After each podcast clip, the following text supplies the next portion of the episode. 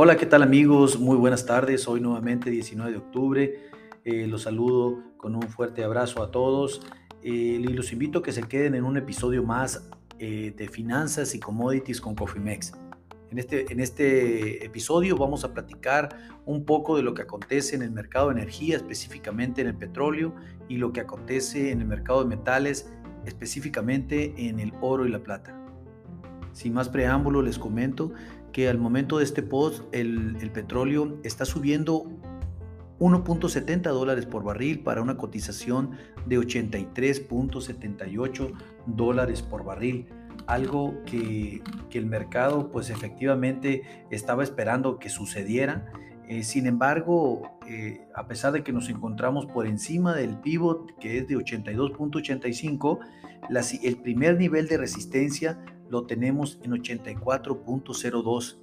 No estamos lejos de ahí, sin embargo, el mercado tendría que llegar a este nivel para estar pensando en el siguiente nivel que es de 84.65 o incluso de 85.98 o 86.16. Estén muy atentos al tema eh, al tema técnico en términos de petróleo, pero pues es lo que está aconteciendo en este momento. Fundamentalmente, les comentamos el día de ayer el petróleo cerró en 82.07 dólares por barril, tuvo un descenso de 2.48 dólares, algo que ahorita de cierta manera está recuperando gran parte de ese terreno perdido el día de ayer. El petróleo eh, se mantiene positivo a pesar de que, de que ya eh, acumula una, acumuló una pérdida del 3.97% de, en menos de 24 horas. Sin embargo, podríamos, eh, podríamos ver que este movimiento se provocó después de que la Casa Blanca del gobierno de los Estados Unidos informara que liberaría 15 millones de barriles de su, de su, de su reserva estratégica de petróleo para fin de aún empujar los precios a la baja. Sin embargo, pues este, eh, este golpe que, sufrió el, el petróleo y aunado al tema de crecimiento mundial que está en entredicho ahorita, pues prácticamente tiene, tiene la, eh, tiene, eh, a pesar de que hoy está subiendo, tiene un, se siente y tiene una debilidad latente en los niveles de futuro del petróleo.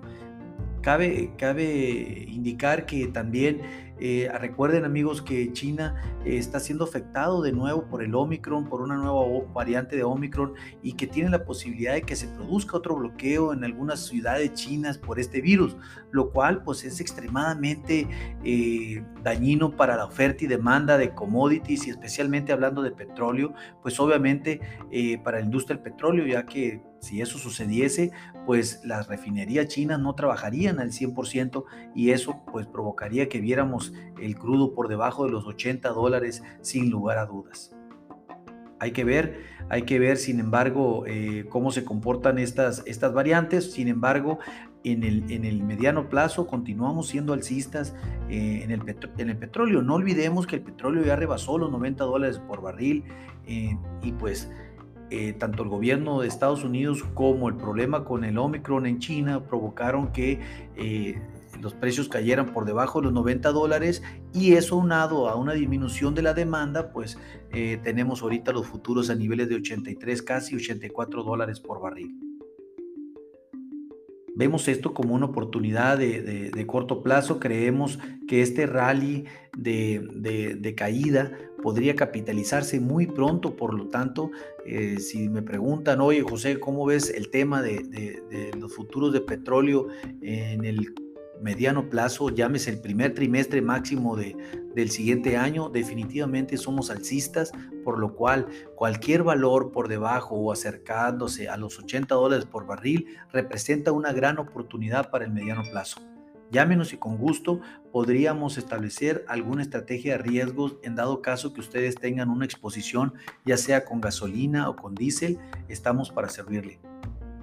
En el tema técnico, como hemos visto, la acción del precio del crudo se ha visto favorecida por el soporte principal de tres estrellas, que es de 82.05, muy cerca del pivot. Que, había estado batallando eh, el precio en esos niveles. Sin embargo, recordemos que el día de ayer cotizó a, un mínimo de 81.30. Estuvo muy por debajo del, del, del punto pivot y muy por debajo incluso del primer soporte de los 82.05, lo cual fue, una, eh, fue un indicador de venta muy fuerte, pero afortunadamente ahorita en este momento ya las cosas tomaron un poco su curso, vemos ya el crudo a niveles de 83.67, ya más cercano a los 84 dólares por barril. Es una buena señal, al menos en el corto plazo, para los toros. Sin embargo, pues todavía el mercado tiene que llegar a, superar la primera resistencia de los 84.02 dólares por barril o los 84.65 dólares para poder eh, ver que los toros tomen una, el control del volante y veamos un cambio de tendencia ante... Eh, ante lo que acontece en el mercado eh, recientemente. Sin embargo, viendo lo que está sucediendo en China, viendo lo que acaba de ser la, eh, los Estados Unidos liberando parte de sus reservas estratégicas, pues en realidad nos mantenemos neutrales. Sin embargo, eh, tenemos que estar atentos. Si el mercado absorbe esto lo de las reservas y no pasa nada en China, seguramente veremos un repunte de los precios en el corto y mediano plazo muy pronto. Esténse atentos, amigos. En términos de oro, pues como, como lo comenté que íbamos a platicar de oro, el día de ayer los futuros cerraron a 1655.80, habían tenido una caída de 8.2 dólares por onza. Eh, bueno, eh, al momento de este informe los mercados ya están cayendo 22, 23 dólares la onza para un nivel de futuros de 1632.80. Fuertemente golpeados los futuros del oro, eh, sin lugar a dudas. También la plata el día de ayer cerró a 18.60 dólares la onza, un descenso de 0,119 eh, dólares la onza, que también obviamente fueron muy golpeados ayer, muy golpeados durante la, durante la noche, gracias a las alzas de tasas que han venido aconteciendo a nivel global por los bancos centrales y en especial por los Estados Unidos y obvio por el tema de la fortaleza del dólar que en este momento aún continúa su carrera alcista, más de 976 puntos sube en este momento para un 112.98.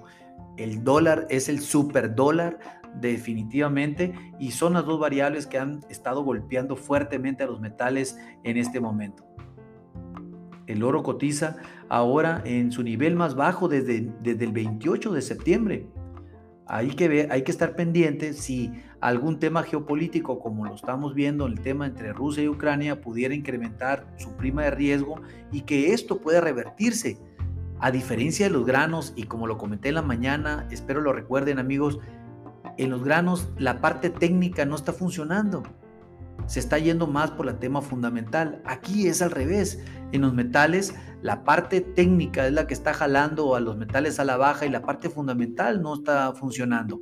Recordemos que los problemas geopolíticos que están abiertos ahorita, el más fuerte es Ucrania y Rusia, sin embargo también está abierta la cancha entre entre China y Taiwán, está abierta la cancha de eh, Corea del Norte y Corea del Sur. O sea, realmente el ambiente geopolítico no lo habíamos tenido tan, tan, tan, tan turbio eh, en los últimos 12 meses como ahora. Y esa prima de riesgo no la vemos capitalizada en el maíz, en el, perdón, en el oro. Recordemos que el metal es un instrumento de refugio ante la volatilidad, ante el riesgo, ante la incertidumbre. Por lo tanto, en la parte fundamental no estamos viendo cómo el metal ahí capitalice esto en el corto plazo. Pero por el lado técnico, el lado del tema de la salsa de tasa de interés y un dólar fuerte, definitivamente tienen al metal a niveles de 1.633.50 dólares la onza, algo que en realidad en el corto plazo se ve sombrío. Sin embargo, aún así, continuamos viendo señales de, positivas en el tema del oro en el mediano plazo. Esperemos sucedan pronto, eh, pero definitivamente a medida de que eh, pueda ser diferente el conflicto entre Rusia y Ucrania, lo cual nos hace pensar que sí puede suceder, pues tendríamos un regreso del oro muy fuerte a niveles de 1.700 o 1.800 dólares por onza, sin lugar a dudas. Estén muy, muy, muy, muy atentos. Eh, también el día de hoy se va a presentar una subasta de bonos por parte del gobierno de Estados Unidos a 20 años, una cantidad superior a los 12 mil millones de dólares. Estemos atentos, dado que pues obviamente se pelean el tema de la tasa de interés. Eso seguramente ha de estar afectando ahorita a los futuros del oro también, porque continúan aumentando las tasas de interés. Hoy también tendremos varios comentarios de varios eh, representantes de la Fed de los Estados Unidos, de Minneapolis, de Chicago, de San Luis, que son votantes para el 2023. Esto también sus comentarios van a ser muy importantes de cómo ven el corto plazo, sobre todo en términos de alza de interés. Hablando de la parte técnica eh, del oro, pues el, oro atravesó esa decisión de raro soporte técnico de cuatro estrellas que teníamos eh, y que definimos una tendencia bajista, sin lugar a dudas, de corto plazo, que se, que se formó eh, que se, y que se empezó a formar fuerte a partir del 4 de octubre. La plata también está probando un soporte principal de tres estrellas alineado con su mínimo del viernes que fue de 18.01 dólares por onza. Y bueno, eh, realmente eh, nosotros, como lo comenté anteriormente, estamos esperando que aparezcan los compradores de oro y plata y en general de los metales pues prácticamente a estos niveles, porque son los mínimos, son los valores mínimos que hemos visto eh, desde, septiembre, son valores que técnicamente es compra fuerte, eh, pero pues realmente aquí el mercado está viendo otra cosa en términos de influencia de las tasas de interés y está viendo otra cosa en términos de la influencia de que está ejerciendo el índice del dólar a nivel mundial. Nos preocupa esa parte en dado caso de que, esta, de que no encontremos compradores a niveles de 1.630 dólares por onza. Eh, se abre una puerta que, realmente para el oro que nos podría llevar incluso hasta por debajo de los 1.600 dólares por onza y en la plata por debajo de los 17 dólares la onza, aunque fuese de corto plazo. Pero bueno, en realidad ahí está. Mantenemos la primera resistencia en 1665, mantenemos el pivot en 1648 y mantenemos el primer soporte en 1633, justo en donde está el mercado en este momento. Es importante el 1633, es importante el 1622 como segundo soporte, porque si no, de ahí se abriría la puerta para ir buscando el 1600. En realidad creo que el oro se va a regresar, eh, dado, dado el el tema técnico porque está jalando de una manera técnica, no tanto fundamental, y estamos en una sobreventa fuerte eh, que no habíamos visto. Entonces prácticamente podríamos decir que técnicamente el mercado se tendría que regresar en la sesión del overnight o el día de mañana.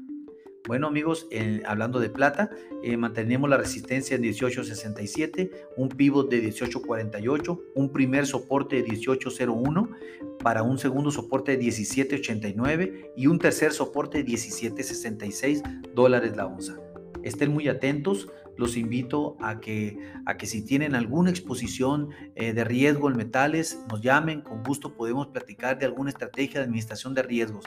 Recuerde que lo peor es no hacer nada. Pasen muy buena tarde. Fuerte abrazo.